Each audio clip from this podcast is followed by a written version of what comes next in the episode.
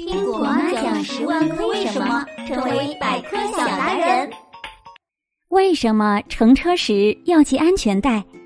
每一次乘车的时候，爸爸妈妈都会提醒我们一定要系好安全带。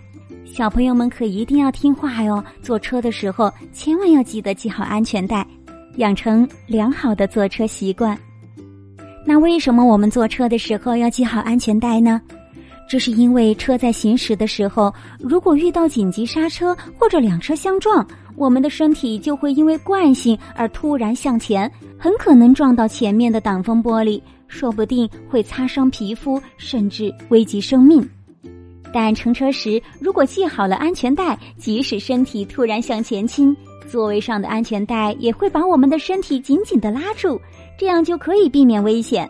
所以，为了安全，我们在乘车时一定要记得系好安全带哟。你坐车时有好好的系安全带吗？在评论区告诉我吧。